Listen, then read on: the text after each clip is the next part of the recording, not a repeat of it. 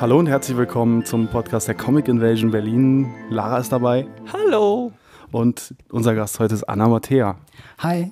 Und es gibt noch kurz was anzusagen zur Comic Invasion. Es werden wieder weiterhin noch äh, ein paar Helfer, Helferinnen gebraucht, besonders für das Hauptfestival, für den Tag des Hauptfestivals. Und zwar brauchen wir noch Leute, die während des Festivals ähm, am Potsdamer Platz und am Checkpoint Charlie ein bisschen mit dem Programm, Programm rumwedeln, die Leute darauf aufmerksam machen, dass das Festival gerade stattfindet und ähm, denen das Programmheft in die Hand drücken. Ähm, easy Job, müsst ihr jetzt auch nicht lange machen. Außerdem brauchen wir auch noch ein paar freiwillige Helfer für den Auf- und Abbau und für den Infotisch beim Hauptfestival. Meldet euch einfach bei äh, Claire unter cibhelpers at gmail.com. Genau, und wenn ihr die Adresse vergessen habt und den Zurückbutton in eurem Podcast-Player nicht findet, dann guckt auf die Website, da stehen die Kontaktdaten drauf. So, dann kommen wir mal zu unserem Gast, Anna Mattea. Wer bist denn du? Ähm, Berlinerin, aktuell Psychologiestudentin, ähm, im Master jetzt, also dann bald hoffentlich mal fertig an der Uni Potsdam. Ähm, abgesehen davon Comiczeichnerin schon solange ich denken kann und Illustratorin. Hast du vor dem Psychologiestudium noch ähm, irgendwas in die ähm, visuelle Gestaltung oder so gemacht? Ja, ich habe ein paar Jahre äh, in der Animation zugearbeitet. Ich habe allerdings nicht selber animiert. Ähm, das war wahrscheinlich auch mit ein Grund, dass ich jetzt im Self-Publishing-Bereich unterwegs bin und nicht zu einem großen Verlag oder so versucht habe, mich durchzuboxen. Ähm, also habe ich mehr archivarische Tätigkeiten gemacht, habe denen damit Systeme aufgebaut, mit denen sie ihre Serien schneller fertig kriegen können und solche Sachen in Irland, äh, Malaysia und kurze Zeit auch noch mal in Kanada. Direkt vor Ort oder was? Ja, das war damals so, dass ich liiert war mit jemandem, der in dem Bereich gearbeitet hat. Der geht dann dahin, wo die Arbeit ist. Ich bin mitgegangen. Ähm, in Kanada konnte ich dann zwar nicht direkt bei einem Studio arbeiten, habe aber zusammen mit Marc Bertou einen Kurzfilm gemacht, den er da auch bei einem Festival eingereicht hat. Also da habe ich dann so Backgrounds designt und gezeichnet und so ein Kram. Und was hast du so für einen äh, Comic-Background? Also du bist ja auch riesen Comic-Fan, ne? Ja, ähm, naja, äh, mit vier Jahren das erste Mal im Keller Fritz the Cat gelesen. Ich glaube, das sagt schon einiges. Ähm, äh, dazu äh, dann noch alles andere, was mein Vater da so rumzustehen hatte. Also alles von Prinz Eisenherz, Tim und Struppi, ähm, die ganzen Schwermetall-Comics. Ähm, hat mich, glaube ich, nachhaltig beeinflusst auf vielen Ebenen. Und ähm, ich bin dann erst sehr viel später eigentlich zum eigenen Comic-Sammeln gekommen. Also da war dann ganz groß Akira, als das rauskam, weil das ja auch, das hat man ja gesuchtet. Ähm, da hat man ja auf jedes Heft gewartet. Ähm, und dann aber auch sehr schnell ähm, abgedriftet in Richtung Calvin und Hobbes, darüber wieder zu ganz alten Sachen, also Winsor McKay, ähm, Little Nemo, ähm, irgendwann auf Chris Ware gekommen, gemerkt, es muss nicht lustig sein, um gut zu sein oder um gekauft zu werden zumindest. Also die Leute tun sich das auch an. Ähm, und das fand ich halt extrem ermutigend. Also ja. Ähm, jetzt hast du auf deiner Website stehen, dass du ähm, Psychological Illustrations machst. Ähm, gut, ist jetzt bei deinen beiden, so bei deinem Background, äh, macht das natürlich Sinn. Was verstehst du denn darunter? Ähm, na, solange ich zeichne, beschäftige ich mich eigentlich mit dem, was zwischen Menschen passiert. Also Missverständnisse, aber auch einfach äh, gut ablaufende Prozesse fand ich immer sehr interessant und das Ganze vor allem dann nochmal in so einem historischen Kontext. Also äh, spätestens mit dem Geschichte-Leistungskurs war dann klar, äh, das ist alles schon mal passiert, das ist immer wieder die gleiche Nummer und ähm, das äh, konstante Element sind Menschen. Ähm, was ich aber auch drunter verstehe, ist, dass ich jetzt zum Beispiel in dem Hannah-Comic ähm, versuche, so neurologische Grundprinzipien mit einzubetten und zu vermitteln, weil ich denke, ich habe halt im Studium gemerkt, ich finde, das ist keine Rocket Science, was da in unserem Kopf passiert, zumindest nicht jetzt, wo ähm, die Wissenschaft das ein bisschen vereinfachen kann.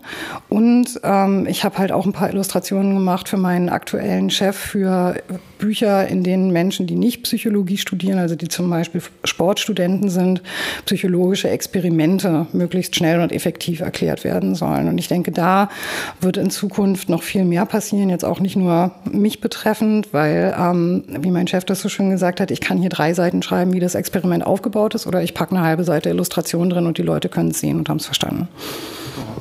Aber also, wenn man jetzt nochmal genau hinschaut, ist ja eine Illustration auch immer noch ein bisschen was anderes als dann ein Comic. Wie, wie kann diese narrative Ebene des Comics das Ganze noch mehr anreichern oder vereinfachen oder besser darstellen als jetzt eine einfache Illustration?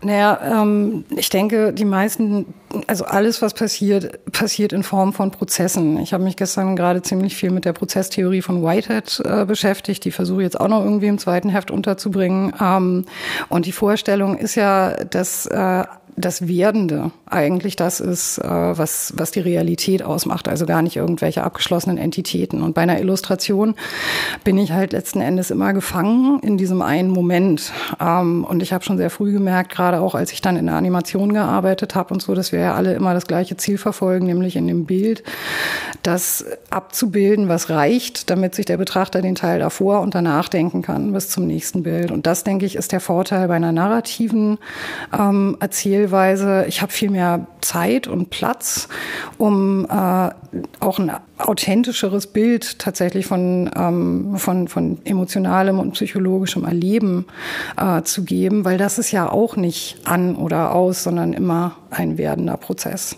Was für Themen sind es dann ganz konkret, äh, die du da angehst oder die dich interessieren? Naja, das wechselt natürlich im Laufe des Lebens. Äh, aktuell ist es so, dass ich ähm, mit dieser, also dass ich mit dieser Grundlage zwei Biografien zu bearbeiten, nämlich einmal die von einer bekannten Persönlichkeit Hannah Arendt und einmal die von mir, die keiner kennt, ähm, die Möglichkeit habe zu gucken, ähm, warum interessiert mich oder warum hat mich ursprünglich diese Lebensgeschichte von dieser Person überhaupt interessiert. Ähm, das sind ja subjektive Gründe. Gründe. Ähm, und da kann ich dann eben anfangen, verschiedene psychologische Konzepte zu explorieren. Also ich kann, ich, ich arbeite zum Beispiel mit dem Konzept von inneren Kindern, weil ich das einfach, das ist zum Beispiel was, dafür sind Comics natürlich super. Ja, da kann ich die halt einfach abbilden, da bleibt das nichts Abstraktes. Ähm, ich kann die Beziehungen darstellen. Ähm, und ich denke, jeder Comiczeichner wird das kennen, dass man ja irgendwann so ein bisschen in seinem Werk auch versinkt und dann anfängt, dieser Logik, die in der Geschichte passiert, auch zu folgen. Und da sind diese inneren Kinder zum Beispiel sehr wichtig geworden, weil ich gemerkt habe, naja, wenn ich jetzt hier irgendwie eine fünfjährige Hannah Arendt habe, mit wem wird die sich wahrscheinlich eher unterhalten? Ähm, also mit einer Erwachsenenversion von mir oder mit einer Kinderversion von mir. Ähm, wo könnte es da welche Arten von Konflikte geben? Ähm, und die kann ich dann halt auch mitnehmen über den kompletten Lebenslauf. Das heißt, die werden jetzt so im ersten Heft ein bisschen introduced. Die bleiben aber eigentlich die ganze Zeit dabei, ähm, weil die Erfahrung zeigt, die Leute, mit denen ich im weitesten Sinne zusammenarbeite, also die ich auf irgendeine Art psychologisch berate oder denen ich irgendwie Krisenunterstützung gebe, ähm, letzten Endes sind es dann doch meist sehr einfache kindliche Probleme und Erfahrungen, die ähm, im Erwachsenenleben so zugeschüttet werden mit allen möglichen Strategien und wo man aber auch die meiste Erleichterung schaffen kann, wenn man daran kommt. Ne? Wir kommen noch äh, auf deinen dein Comic noch, äh, noch mehr zu sprechen, aber lass uns noch kurz ein bisschen bei ähm, den, so den psychologischen Themen bleiben. Was hat dich überhaupt gereizt, äh, da so tief einzusteigen und äh, auf, auf so eine ja, auf, auf diese Themen zu gehen? Na, ich glaube, also zum einen hat's mir, hat's mir gefehlt in den Comics, die ich gesehen habe. Was ich an Akira zum Beispiel unheimlich beeindruckend fand, war, dass man über ein langes Werk eine Entwicklung von Charakteren und den Beziehungen zwischen diesen Charakteren sehen konnte. Das war nicht so was Statisches wie bei den, ähm, bei den lustigen Taschenbüchern oder so, wo eh immer alle gleich alt bleiben. Ähm, das andere ist aber auch natürlich persönliche Geschichte. Also ich habe äh, hab meine Ladung Therapie hinter mir. Also ich würde sagen insgesamt, ich glaube, vier Jahre Analyse und dann nochmal sieben Jahre tiefenpsychologische. Ich habe ähm, ein paar Fehldiagnosen hinter mir. Ich habe dann irgendwann die richtige gekriegt, bin medikamentös richtig eingestellt worden, konnte danach therapeutisch viel mehr erreichen. Und ich habe also die Erfahrung gemacht, im Laufe meines Lebens immer wieder auf Krisensituationen zurückzublicken ähm, und zu versuchen, die irgendwie in die eigene Biografie einzuordnen. Und dann eben die interessante Feststellung gemacht, das kann man eigentlich mit fast jedem psychologischen Gerüst irgendwie machen. Die Frage ist, ob es stimmt mhm. und ob es hilft. Und ganz oft ist es halt so, dass wenn man dann im Nachhinein was Neues über sich lernt und nochmal zurückguckt, man das alles äh, nochmal reevaluieren muss. Ähm, vielleicht auch einiges davon wegschmeißen schmeißen muss, darf, kann, je nachdem, ne, wie sich das dann anfühlt. Ähm, also ich bin, ich habe Anfang 30 die Diagnose auf ADS bekommen Und ich muss sagen, im Nachhinein bin ich ganz froh zu sagen, na, da hat mein Analytiker vielleicht ein bisschen daneben gelegen, dass meine Eltern so furchtbar waren, wie er dachte, weil die wussten das halt auch nicht. Ähm, und insofern interessiert mich eigentlich immer dieser Aspekt der, ähm, der, der Bescheidenheit und der Vergebung bei psychologischen Prozessen, weil ich oft die Erfahrung mache, dass Menschen, die sehr leiden, ähm, die haben sehr viel Wut in sich. Ich finde das nach wie vor einen wahnsinnig faszinierenden Prozess, wie aus Schwäche Aggression wird. Ähm, aber wenn ich eben jemanden erlebe, der sehr aggressiv ist, dann ist tatsächlich meine erste Intuition, na, da hat aber jemand Angst. Und da will ich dann hin. Das zeckt mich einfach an, ähm, weil ich die Erfahrung gemacht habe, dass das was ist, was die Leute unheimlich herausfordert. Das ist eine unheimliche narzisstische Herausforderung zu sagen, das war alles gar nicht so schlimm und ich kann damit leben, ich kann das mal loslassen. Das ist aber letzten Endes das Einzige, was einem erlaubt, wieder nach vorne zu gucken und sich nicht immer wieder nur rückzubeziehen und ähm, immer wieder das gleiche Bild von sich aufrechtzuerhalten, irgend so ein Märtyrer-Ding oder sowas. Ich will damit überhaupt nicht bagatellisieren, dass schlimme Sachen passieren, aber ich glaube, die meisten Leute, die es geschafft haben, ähm, ihre Perspektive Perspektive wieder nach, nach vorne zu richten, würden sagen, dass sie das deshalb geschafft haben, weil sie gemerkt haben, dass das jetzt ähm, mehr Evidenz hat und mehr Möglichkeiten vor allem als das gestern, weil das ist nun mal gelaufen und damit wären wir dann wieder beim Prozess. Das andere kann halt noch passieren. Es gibt ja dieses, äh, so dieses Bild vom Künstler, der sich so durch seine Arbeit auch selbst therapiert. Ne? Ja. Ähm, inwieweit würdest du sagen, funktioniert das? Inwieweit ist das bei dir ein Thema? Ähm, ist, ist das ein Ding oder ist das nur so ein Mythos? Also ich würde sagen, das ist kein Mythos. Ich würde sagen, das äh, ist halt, es ist ja ein Versuch der Kommunikation, äh, bildnerischer Ausdruck. Und das Interessante beim bildnerischen Ausdruck, bei der Musik denke ich auch, ist ja, ähm, dass es auch eine Kommunikation mit einem selber ist. Also es ist einerseits der Versuch, vielleicht irgendwas auszudrücken, von jemand verstanden zu werden, aber es ist gleichzeitig therapeutisch, weil das, was einen zum Beispiel besorgt, aufs Papier gebannt werden kann, in Anführungszeichen.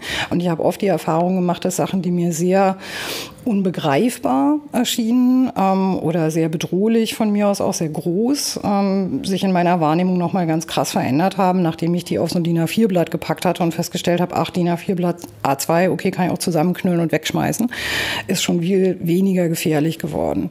Ähm, ein weiterer therapeutischer Aspekt äh, bei dieser Arbeit, würde ich sagen, ist, dass es einen verankert im Jetzt. Also ähm, ich habe ja auch eine ganze Weile mit so Detail-Patterns gearbeitet. Da ging es mir mental überhaupt nicht gut. Da war das Leben das totale Chaos. Das war also die beste Sicherheit, die ich hatte, ähm, mich in so einer repetitiven, äh, monotonen Arbeit festzuhalten. Und es ist dann, glaube ich, manchmal für Künstler ganz lustig, wenn Leute davor stehen und sagen, oh mein Gott, ist das schön. Und man denkt so, naja, also wenn du dabei gewesen wärst, das war nicht so geil.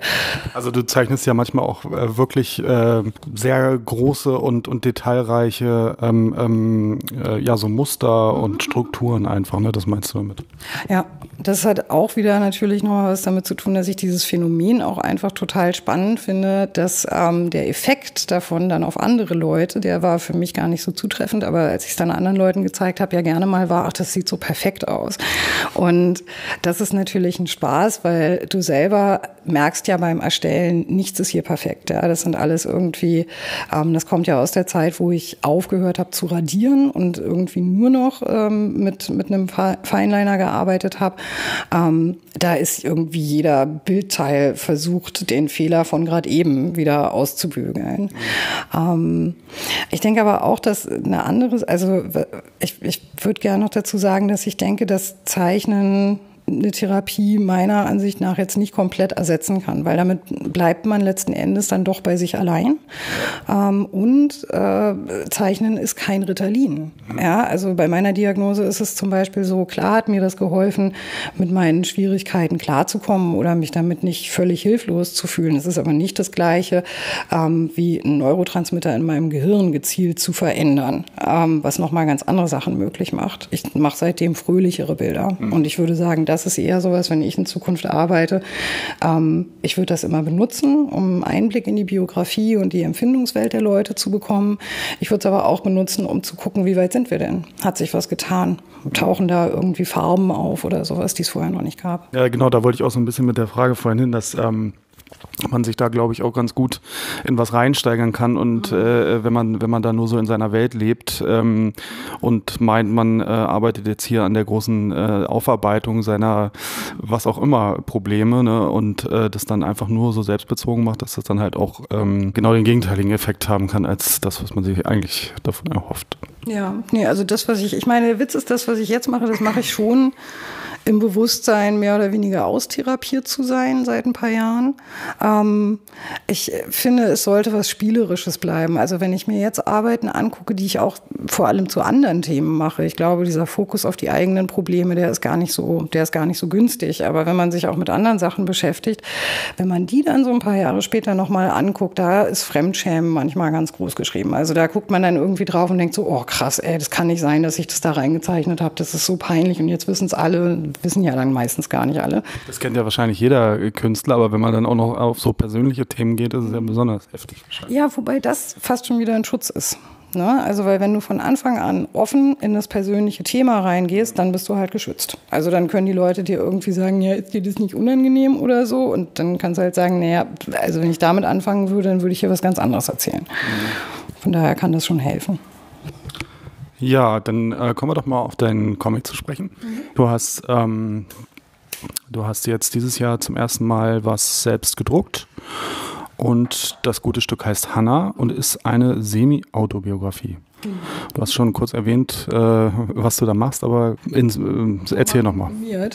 Ich versuche es mal zu komprimieren. Es wird nicht einfach. Ich habe schon von Anfang an gesagt, keine Ahnung, wie lang das Ding wird. Also ähm, Idee war vor äh, drei Jahren Biografie von Hannah Arendt in einer Vorlesung. Vorlesung mit einem tiefen psychologischen Schlag. Tiefenpsychologie finde ich nach wie vor sehr spannend. Ähm, hat ein paar wichtige Konzepte geprägt. Minderwertigkeitskomplex, äh, Krankheitsgewinn, solche Geschichten.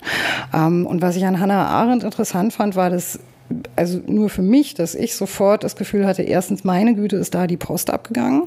Ähm, also es bietet sich biografisch einfach unheimlich an. Ja, hast du irgendwie alles dabei. Du hast das Dritte Reich dabei, du hast die Zeit danach dabei, du hast ganz große politische Entwicklungen in Europa. Aber auch in ihrem individuellen Leben hatte ich so das Gefühl, da ist auch irgendwie kein Stein auf dem anderen stehen geblieben. Ähm, und ich habe halt äh, gemerkt, dass ähm, da aber auch so ein paar Sachen drin waren, die mich irgendwie auf so einer ganz anderen Ebene gekriegt haben, also die mich aggressiv gemacht haben, Stichwort Unsicherheit, oder wo ich irgendwie gemerkt habe, warum habe ich denn jetzt auf einmal so ein Problem mit der Frau, ähm, dass ich mir ein Interview nicht zu Ende angucken kann oder so, weil ich sauer werde. Ja. Ähm, und das fand ich total spannend. Und dann habe ich angefangen, mich ein bisschen mehr mit der zu beschäftigen. Ähm, dann bin ich relativ schnell auf die große Love Story gekommen. Ja, Hannah Arendt, Martin Heidegger Heidegger. Und das war halt sowas, wo ich dann so dachte, okay, spätestens jetzt finde ich die ganze Sache noch spannender, weil das passt ja nun mal alles vorne und hinten nicht. Also das ist irgendwie, er ist ein Antisemit, ist mit einer Antisemitin verheiratet in einer offenen Ehe, äh, lässt sich mit einer jüdischen Studentin ein.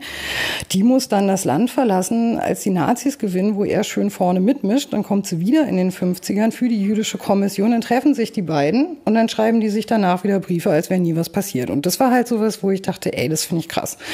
Ähm, und das finde ich aber auch total interessant vom menschlichen Aspekt her, weil da so Elemente reinkommen, also zum Beispiel, dass das zwei Menschen waren, die den gleichen Krieg überlebt haben, ja, dass nicht mehr viel übrig war von diesem Land, dass man sich dann fragt, ist, ist das dann eigentlich noch wichtig, ähm, was die politischen Einstellungen waren.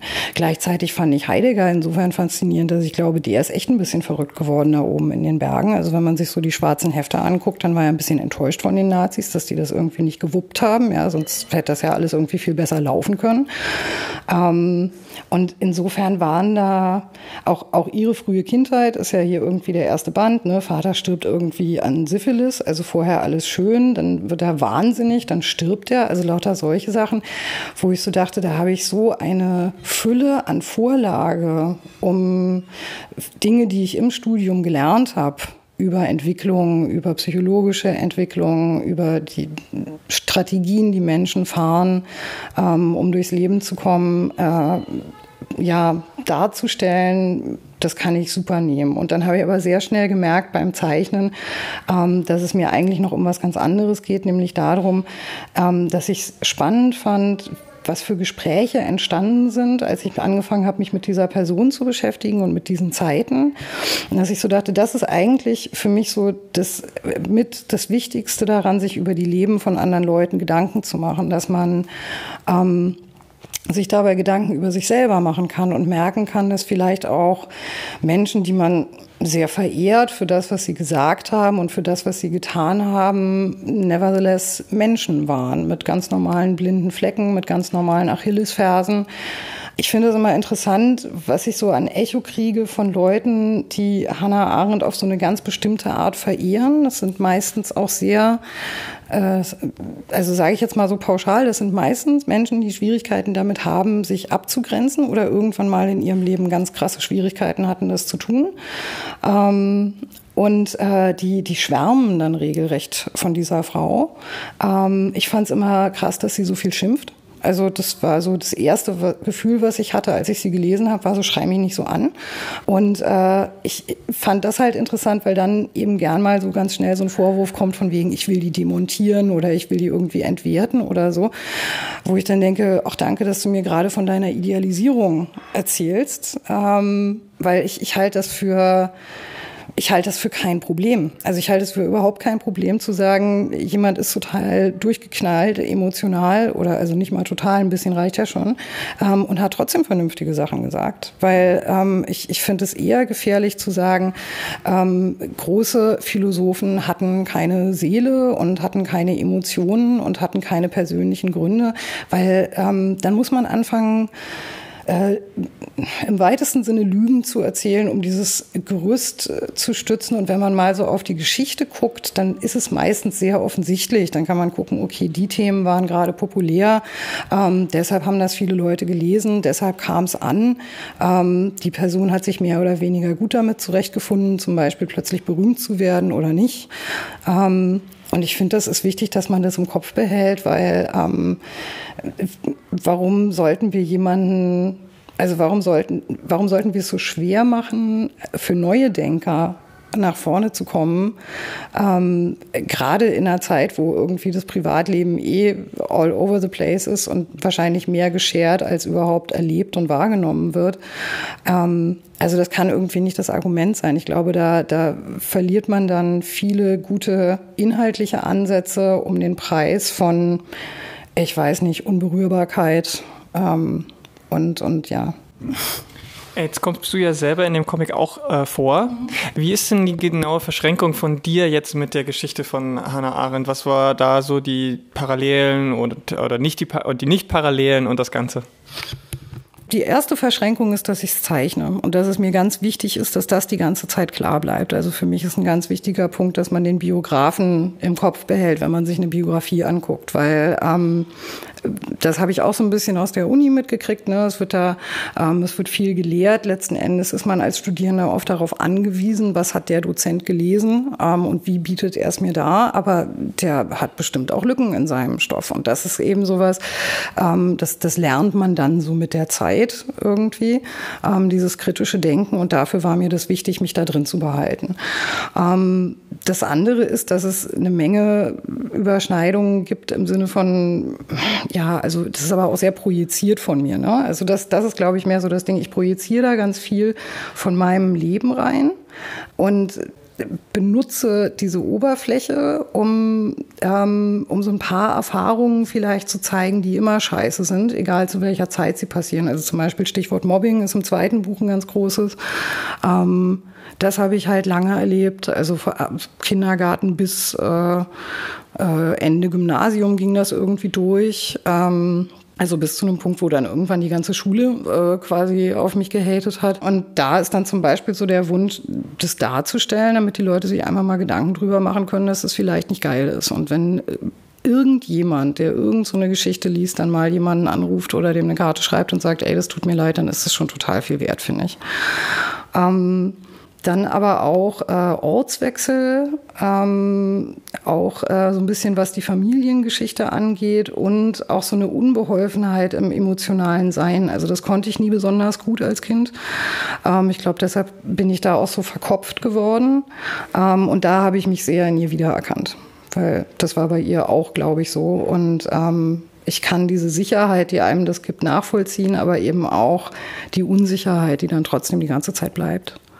Ähm, und du hast schon gesagt, als du das erste Mal dich mit, also was heißt, als du dich dann länger mit ihr beschäftigt hast, hast du, hast du so äh, erstmal so diese Abwehrreaktion gehabt, so äh, schrei mich nicht immer an und so. Da scheint ja dann eher schon ein, ein, ein gegensätzliches Wesen zu sein. Oder wie, wie, wie bist du da dann damit um? Hast du dann ein eigenes Wesen dadurch mehr reflektiert dadurch? Oder hast du gesagt, okay, nee, hier, hier gehen wir auseinander?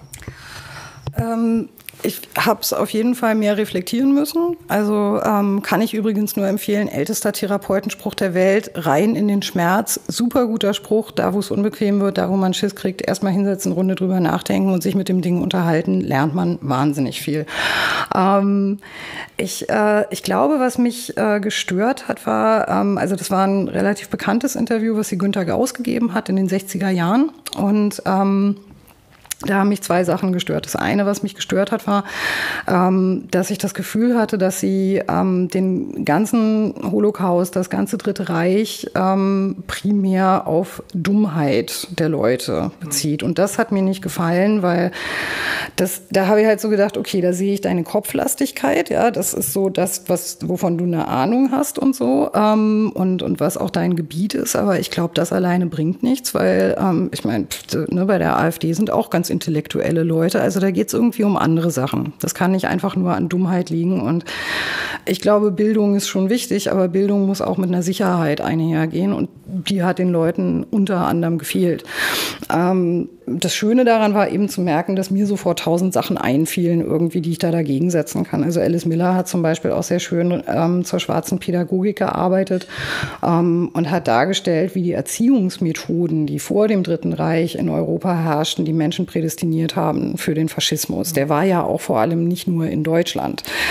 Ähm, da waren sich ja alle einig eigentlich, war nur die Frage, wer gewinnt. Ähm, was mich auch gestört hat, war, dass ähm, Herr Gauss sie äh, gefragt hat, äh, ob sie irgendwas zur Frauenfrage zu sagen hätte, weil sie ja eine Frau in der Philosophie und das wäre ja eh schon selten und so und äh, ob sie irgendwas zur Emanzipation zu sagen hätte.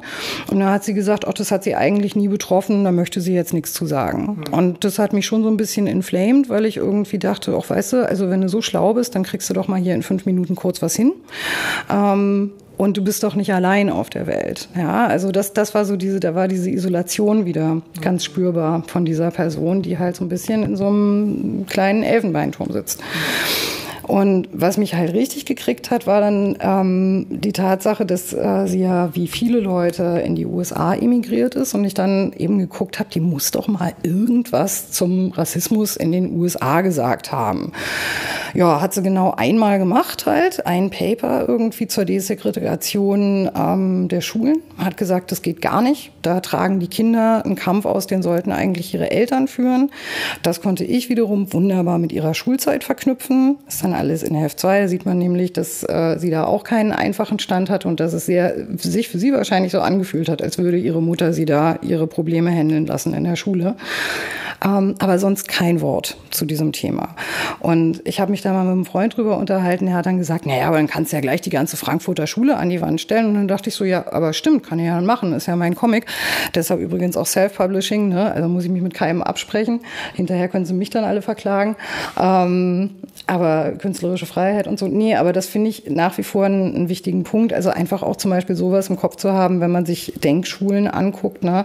Ähm, wer, also wo haben diese Leute gelebt? Was waren die Umstände? Ähm, gegen wen kann man was sagen und gegen wen nicht? Ähm, und äh, ich finde, das, das ist wichtig, weil die meisten Theorien ähm, immer irgendwo ein Limit haben, immer irgendwo eine Stelle haben, die sie nicht beachten. Und es geht eben überhaupt nicht darum zu sagen, oh, du blöde ne, Theorie hier, da fehlt dir was.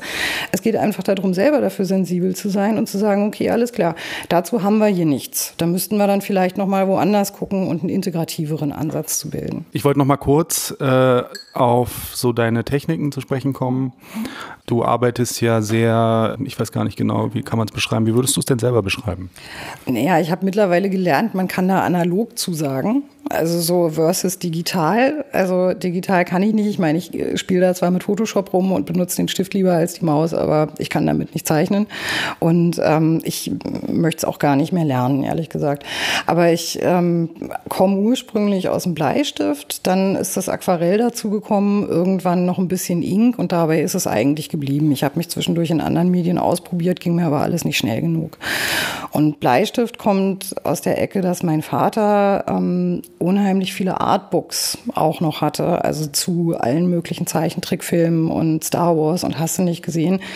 Und ich immer das Gefühl hatte, in dieser Skizze, da steckt eigentlich das Lebendige drin. Und jetzt am Schluss ist es halt ein Merger geworden. Jetzt kommen, ich habe so das Gefühl, im Moment kommen irgendwie alle zusammen. Also ich habe den Comic, ich habe ähm, ich habe die Bleistiftskizze, aus der ich Linien selektiere beim Inken. Das kann ich dann wiederum auf 2D drehen mit Patterns und Flächen und solchen Geschichten. Also kann da noch mal eine Verfremdung reinbringen.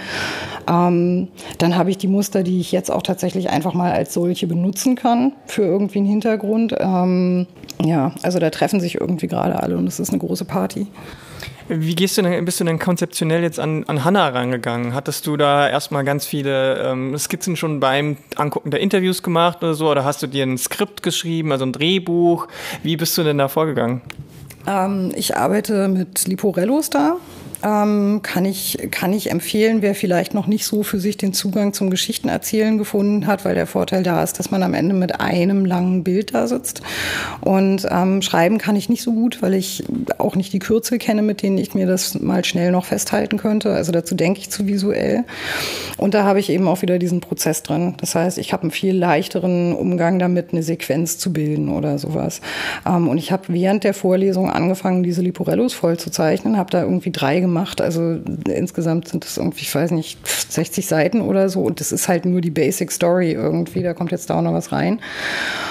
Ähm, Liporellos sind so ausklappbare. Genau, Entschuldigung, ja, genau. Also ausklappbare Bücher und ähm, in unterschiedlichen Formaten. Ich hatte einfach ein A6 und das habe ich dann gleich mit Feinliner gearbeitet. Und dann habe ich das gesehen und es hat mich so angekotzt, weil es überhaupt nicht das war, was ich wollte. Und dann habe ich das ein Jahr lang rumliegen lassen und dann habe ich gemerkt, ich will aber irgendwie immer noch. Ähm, und dann habe ich halt festgestellt, okay, zwei von den Seiten passen einmal unter A4 und jetzt arbeite ich mich halt so langsam durch, pause das quasi ab, mache dann in Inserts, guck, was mir sonst noch so einfällt ähm, und, und fütter das damit so aus. Also im Moment arbeite ich mit Bleistift auf DIN A4-Seiten und die werden dann eingescannt und ein bisschen koloriert, aber ich drehe meistens eigentlich nur am Kontrast und am Licht. Und du wirst auf der Comic Invasion sitzen mit einem Tisch und dort kann man dich treffen und mit dir plaudern und deine Comics kaufen. Ja, und ja. dann werde ich mich fürchten. Aber warum das denn? Naja, also ich meine, das mache ich jetzt das erste Mal. Ja. Ne? Also Lampenfieber ist, glaube ich, äh, weiß ich nicht. Ja. Ich kann gut Präsentationen halten, aber das ist was anderes. Ja. Aber ich freue mich einfach tierisch drauf, weil es einfach nichts Schöneres gibt, als jemandem Heft zu signieren oder also dieses Gesicht bei jemand anders zu sehen, wenn er was cool findet. Mhm. Wie bist du auf die Comic Invasion gekommen? Also ich meine, du hättest ja auch jedes andere Festival oder so nehmen können. Warum gerade die Comic Invasion? Naja, also zum einen hat das mit dem Herrn zu tun, der hier diesen Podcast veranstaltet, äh, den ich halt kenne und äh, der gesagt hat, mach das doch mal. Ähm, aber zum anderen muss ich sagen, Comic Invasion deshalb, weil da fühle ich mich irgendwie wohl, das ist alles noch, das sind normale Menschen. Also ich war neulich auf der Comic-Messe in Leipzig ähm, oder also besser gesagt auf der Buchmesse und bin da rausgegangen und habe echt so gedacht, boah, bin ich froh, dass ich keinen Verlag habe, ähm, weil dann kann ich mich da austoben. Ähm, ich bin auch so ein bisschen Crouch scheu, deshalb treibe ich mich halt auch nicht regelmäßig auf Veranstaltungen rum. Also bin weder in Erlangen noch woanders. Ähm, aber ich finde das eigentlich immer unheimlich schön, gerade zu sehen, was kleine äh, Zeichner, kleine in Anführungszeichen machen, ähm, weil ich glaube, die sind noch nicht so gebunden. Also ich verspreche mir einfach von der Comic Invasion viel mehr Inspiration und Input, als ich irgendwo kriegen könnte, wo halt nur Ehapa und Carlsen rumstehen, weil ich weiß, was die haben. Dann freuen wir uns darauf, dich da äh, auf der Comic Invasion zu treffen und sagen viel Erfolg und interessante Gespräche dort. Bis dann, tschüss. Ciao.